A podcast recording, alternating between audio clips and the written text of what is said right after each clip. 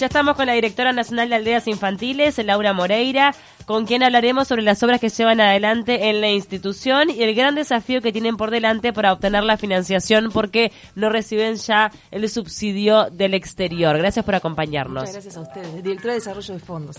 Bien. Este, sí, tenemos un gran desafío.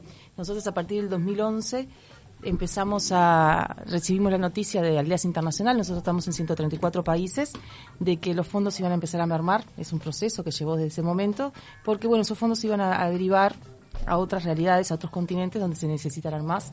Entonces, este, hay 10 países en Latinoamérica donde se nos pidió hacer el esfuerzo para tratar de ser sostenibles al 2020.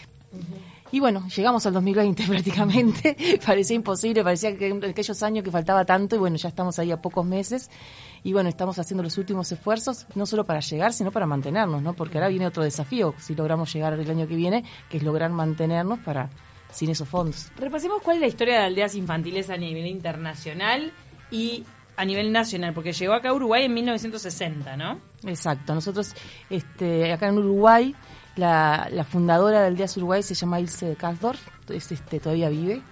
Y ella era una persona muy emprendedora. Un día está en el consultorio de su dentista y ve una revista. En aquel momento no teníamos internet, no teníamos nada, no era mucho más difícil comunicarnos. Y ve que esta experiencia en Austria. Y bueno, ella tenía, este, era de descendencia alemana.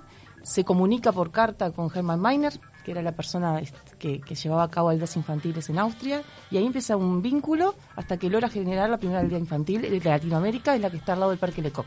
Wow. Somos los primeros en Latinoamérica. Qué, interesante. Este, bueno, y este es un proceso, como decías vos, que ya vienen haciendo. Es decir, ya vienen trabajando eh, para generar eh, recursos que los haga este mantenerse desde el 2011 de que han ido bajando, ¿no? Exacto. Nosotros, nuestra forma de financiación de todos nuestros programas vienen por tres lugares. Uno, lo que tiene que ver con alianzas con el Estado, a través de, lo que tiene que ver con convenios. Con INAU, nosotros hoy gestionamos 11 CAIF, un club de niños, eh, un club de jóvenes en Paysandú, y lo que tiene que ver con recaudación local. Además, el INAU también conveniamos parte de lo que es cuidado alternativo de residencia los niños, los chicos que por algún motivo viven con nosotros. Entonces, bueno, en, este, en este proceso fuimos agrandando estos convenios, trabajando cada vez más con el, con el Estado y con el INAU. Y por otro lado, todo lo que es recaudación local, que fuimos generando cada vez más estrategias, generando más comunicación con, la gente. La gente está muy comprometida con esto de la meta de 2020. este, nos preguntan cómo seguimos, cómo estamos, si vamos a llegar. Entonces, bueno, se han comprometido mucho, tanto personas como empresas, en este sentido. ¿Cuántos contribuyentes tienen? Mira, hoy por hoy tenemos 36.000 personas que todos los meses colaboran. Qué impresionante. Es impresionante, es impresionante. Yo siempre digo, es un orgullo para nosotros.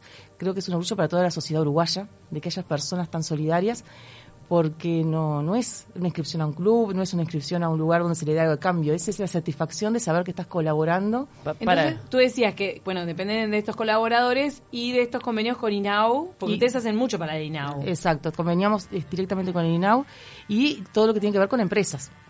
Entonces tenemos como las tres partes de, la forma de, financiarnos y de recaudar. Ustedes trabajan con niños, también trabajan con adolescentes, con el fortalecimiento de la familia. ¿Cuáles son sus áreas? ¿Cómo, sí, este, mira, nosotros tenemos la parte de cuidado alternativo, que tenemos el cuidado residencial, que son aquellos niños, niñas y adolescentes que por algún motivo no pueden vivir con su familia. Como hogar de tránsito. Hogar de tránsito, exactamente.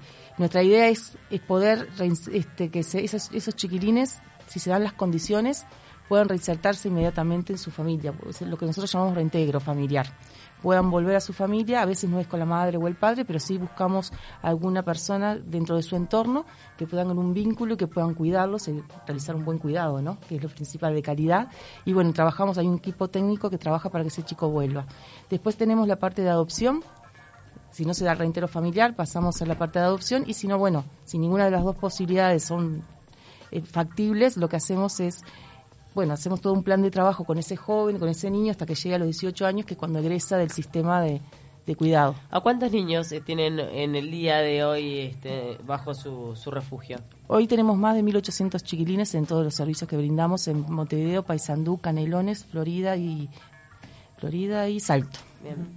hasta, hasta los 18 años. Hasta 18 años. Igual, nosotros, a ver, a los 18 años ningún chiquilín está tan preparado como para poder dejar su casa, ¿no? Entonces tratamos de... El sistema es Nosotros el convenio con INAO lo tenemos hasta los 18 años. Tratamos de, de, de cubrir algunas necesidades después de los 18 años y hacer una- un acompañamiento en algunos casos porque no- en muchos casos no están resueltos a los 18. En ese caso es uno de los servicios que dan ustedes. ¿Tienen algún otro tipo de, de- de servicio en contacto con la familia? Sí, todo lo que es ETAF. Nosotros hacemos todo lo que es este servicio en- en- dentro de territorio. Muchas veces hay equipos que están en territorio, que van viendo, evaluando las necesidades de las familias, intervienen directamente. No, no, no van ellos, por ejemplo, al CAIF, sino nosotros intervenimos directamente dentro de la familia, trabajamos con ellos. Cuando ven qué tipo de situaciones. y vulneración de algún derecho. Generalmente trabajamos en contextos muy críticos, ¿no? Puede haber, por ejemplo, situaciones de violencia. Situaciones de violencia, situaciones, a veces no llegando a la violencia, pero sí son, son situaciones vulnerables que si no las atajamos a tiempo y no trabajamos a tiempo con ellos, sí pueden terminar en otro tipo de situaciones. Claro. ¿No coordinan con el MIDES también Sí, ustedes? coordinamos con el MIDES, coordinamos con un montón de organizaciones. En realidad hacemos este, todo ese, ese, ese interfa- esa interfase entre los participantes y los otros organismos también.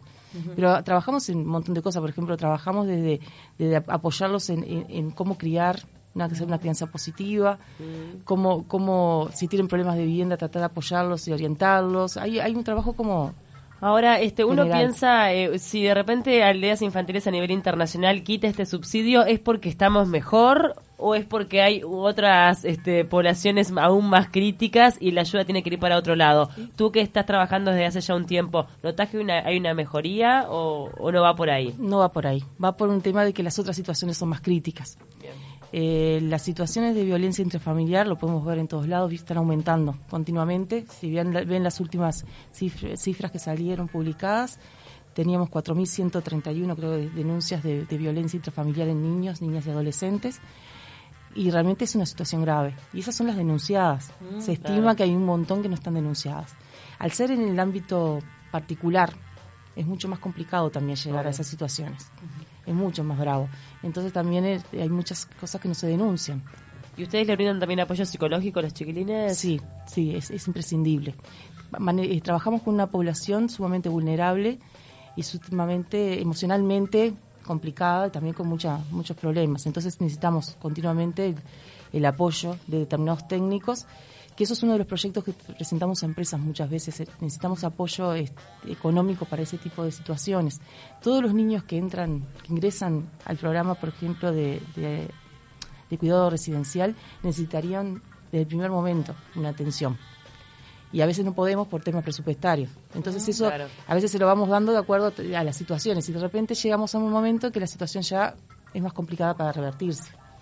¿Y cómo vienen en esta nueva etapa? Eh, ¿Cómo están juntando nuevos contribuyentes? Exacto, mira, nosotros no, nos manejamos diferentes formas, por ejemplo, con empresas a través de, de, bueno, de proyectos como le contaba y de alianzas y de campañas. Por ejemplo, ahora tenemos en este momento activa una campaña con supermercados de voto eh, y de voto express en Montevideo, Canelones y Maldonado donde se le está pidiendo el esfuerzo este, a los clientes de que donen cinco pesos para aldeas y la empresa va a estar donando un peso por cada cinco pesos. Y bueno, recontra agradecidos con, con los cajeros y las cajeras, que son realmente... Las Siempre te pregunto, yo cada vez que voy siempre, ¿cinco pesos para aldeas? Sí, exacto. No, tienen un compromiso realmente y yo siempre valoro muchísimo que a su trabajo habitual ellos y ellas realmente se comprometan con, con aldeas y, y le agreguen esto, ¿no? Porque es una cosa más, preguntarle a la gente, explicarle que sí, la plata llega a aldeas. Eso te iba a decir, el tema impositivo, porque a veces viste que se habla mucho de que este dinero que de repente se, se da en, en los supermercados no llega en su totalidad. ¿Es así o no? No, en aldeas recibe los cinco pesos. Los, cli- los cinco pesos de los clientes no pueden tener ningún tipo de descuento fiscal Bien. porque no es de la empresa, es del cliente. Y aparte no, te- no hay ningún costo de administración, ni no, a nosotros nos llega íntegro y eso se O sea, utiliza. los seis pesos le llegan... Exacto. Y nosotros lo que hacemos es, además con ese dinero, con las recaudaciones, es comprar algo tangible y que generalmente no podemos este, hacerlo dentro de nuestro presupuesto porque no nos da. Por ejemplo, el año pasado compramos dos camionetas, una para Salto y otra para Florida, y este año el objetivo es comprar un minibús para el programa de Montevideo, que es sumamente importante. Estamos muy alejados de la ciudad, del, del entorno, para manejar, para poder trasladar a los chiquilines, se, resulta sumamente necesario. Y bueno, no sería posible si no hiciéramos este tipo de campañas. ¿Y cuáles son las principales necesidades de infraestructura que tiene Aldeas el día de hoy, más allá de estas camionetas o este bus que comentás? Y nosotros tenemos varias, varias necesidades. Por un lado, por ejemplo, tenemos lo que son en estos servicios que le llamábamos de residencia. Tenemos las, casas en la aldea, que es un predio con varias casas, pero también tenemos casas en la comunidad, donde viven en cualquiera de los dos modelos un referente de cuidado y entre 5 y 6 chiquilines. En casas de la comunidad, una de las dificultades que tenemos es que tenemos que pagar alquiler, agua, luz y todo lo demás, que en la aldea no. Entonces, eso, eso es un costo importante que, que, representa gran importancia dentro de nuestro presupuesto y que es muy beneficioso para, para los adolescentes, sobre todo.